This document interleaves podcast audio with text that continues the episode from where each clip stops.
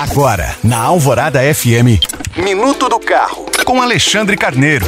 Oferecimento: quem quer Hyundai, quer Autoville, em Belo Horizonte Contagem. Na semana passada eu comentei sobre o alinhamento das rodas, que, se for negligenciado, pode acabar trazendo prejuízos financeiros e até riscos para os ocupantes do veículo.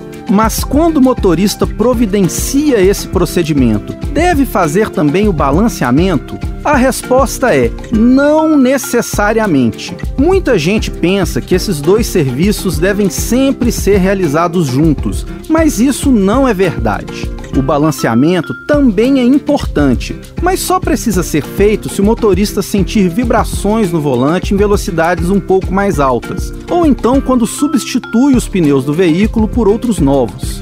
Eventualmente, pode até ocorrer que esses dois procedimentos acabem precisando ser feitos juntos, mas é importante estar ciente que, enquanto o alinhamento deve ser realizado periodicamente, o balanceamento só é necessário nessas situações mais específicas.